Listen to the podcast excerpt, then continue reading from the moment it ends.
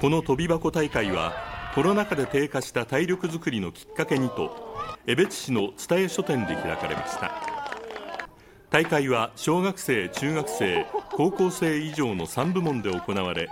8歳から40歳までの31人が参加しました。高校生以上の部門では22歳の大学生が19段245センチを飛びました。